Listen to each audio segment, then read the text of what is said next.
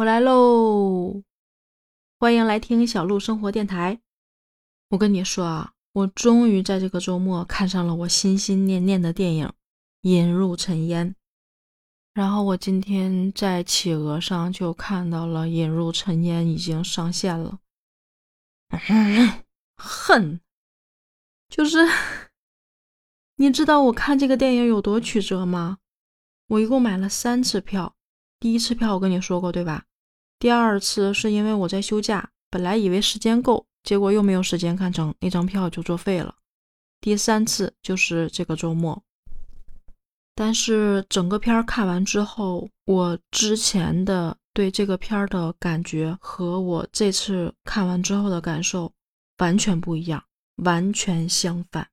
我记得当时看了那些节选的片段的时候，我的感受是心疼、苦难。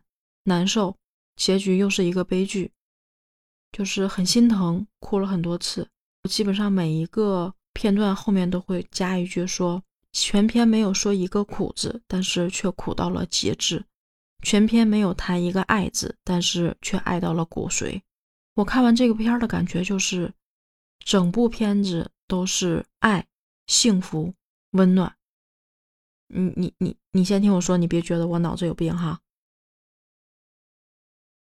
首先，什么是苦？你过过农村生活吗？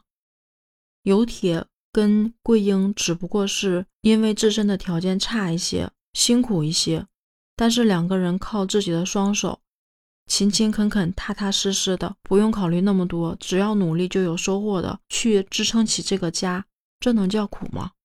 这只是正常的一种人的生活而已。但是两个人因为相互依靠、相互扶持。心里是充满了甜的，那你觉得什么不苦？每天衣着光鲜，每天有人对你点头哈腰，每天开着豪车，吃着鲍鱼燕窝，这就不苦是吗？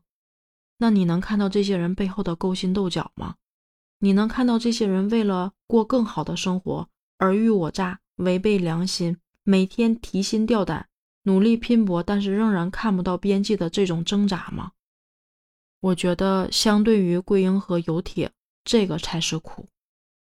接下来我想说一说我感受到幸福、爱和温暖。先说有铁啊，我对他整体的评价就是害羞、善良，是一个庄稼汉，但是心思特别的细腻、温柔、包容，能吃苦，很努力。最重要的是，他心里有满满的爱，有自己的人情世故，懂得感恩，并且不占别人便宜，也懂得去保护自己的爱人，心里有自己的打算，有自己的规划，肯去用自己的这双手去建造和支撑起这个家。我觉得尤铁很好啊，尤铁非常符合一个丈夫的标准。再说说桂英，桂英是因为被哥哥嫂嫂虐待，所以导致身体落下了残疾。但同样也是一个心地善良的人。说一句题外话，我觉得即使不是桂英，是另外一个女人，有铁也会很好的对她、爱她，把生活支撑起来，过好起来。扯远了啊，嗯，说说有铁的爱，对桂英、对驴、对燕子，他不许别人笑话桂英。在桂英尿裤子的时候，第一时间把她的大衣拿下来披在她身上；在别人说她是脏东西的时候，立马把她抱上车。自己不并不喜欢看电影，却愿意遭受着冷言冷语陪着她看电影。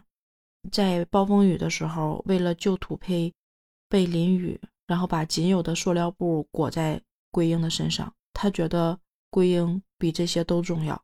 然后对于驴的话，有一个细节就是。他们在盖房子的过程中需要水，他们在打水的时候，把水放在驴车上。有铁最后一桶水是用自己手提着，而没放在驴车上。但是驴车上并没有满，他想帮那个驴分担一些。再说一说他对燕子的这种执拗，他们一共住过三个地方，每一个地方的燕窝他都有精心的去照顾和关注。他说：“这样燕子在飞回来的时候，就能找到了自己的家。我在心里一直觉得他对燕子的这个关注，代表了他的内心希望这种安定，有一个自己的家的这种状态。然后桂英同样也是对有铁深爱，就是不想让他抽血。然后晚上在有铁出去拉家具回来的路上，一直等着他，拿着热水的那个罐子等他。包括后来死，也是想给有铁送吃的。这其中的浪漫，我想到的就是那个用麦子摁出的那个六瓣花印，还有就是在孵小鸡的时候，桂英在看见箱子里面透过来的光像满天星光的时候，眼里的那种像少女一样的惊喜和快乐，然后有铁满眼的那个爱。最后想说一说这剧里面我看到的这个温暖，其实是日常的生活和导演通过光营造出来的那种感觉。比如说，两个人在春天来的时候，院子里面去挑麦种子，阳光照进来，满院子都是温暖的、淡淡的黄色的光。还有就是他在建土坯的时候，他最后站在了中间，土坯围着他，像一个圆儿一样围着他。我当时就觉得特别像太阳。还有就是孵小鸡的时候，那个黄色的灯光，盖房子的整个的过程都是阳光普照、温暖。然后积极向上，两个人看着不急不缓的努力，眼看着房子盖起来了，借来的鸡蛋孵出了小鸡，长成了大鸡，开始下蛋。他们养了自己的猪，还有干活的驴，麦子也收成的不错。有铁规划着说到年底的时候给桂英买一个大电视，再有一些钱的时候带他去市里看病。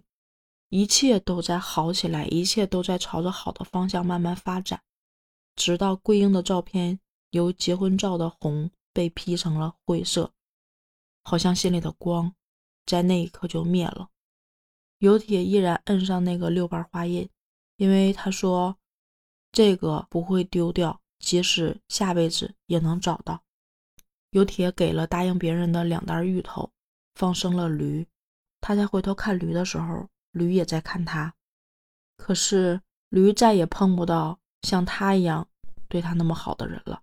还了化肥，还了鸡蛋，卖光了粮食，最后躺在炕上，手里捏着桂英用麦穗编的那个小马，顶上的麦穗支棱了起来，挣扎过，最后还是倒下去了。好像有铁的这个内心，从没有到得到，最后失去。他最后吃鸡蛋那个镜头。在以前的视频里解读说是农药太苦，要压一压。我后来有了新的解读，因为桂英在死之前得了感冒，尤铁让他吃鸡蛋，他就一个劲儿的推让尤铁吃，尤铁就一直没吃，所以最后桂英是拿着鸡蛋，是想给他送鸡蛋吃。我觉得尤铁是为了完成那个心愿。全剧我唯一看哭的地方是到最后。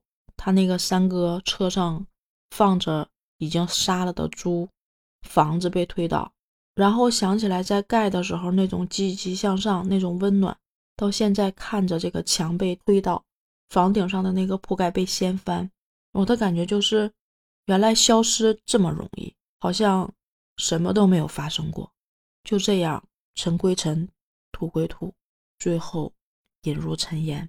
这个是我看完全剧的感觉。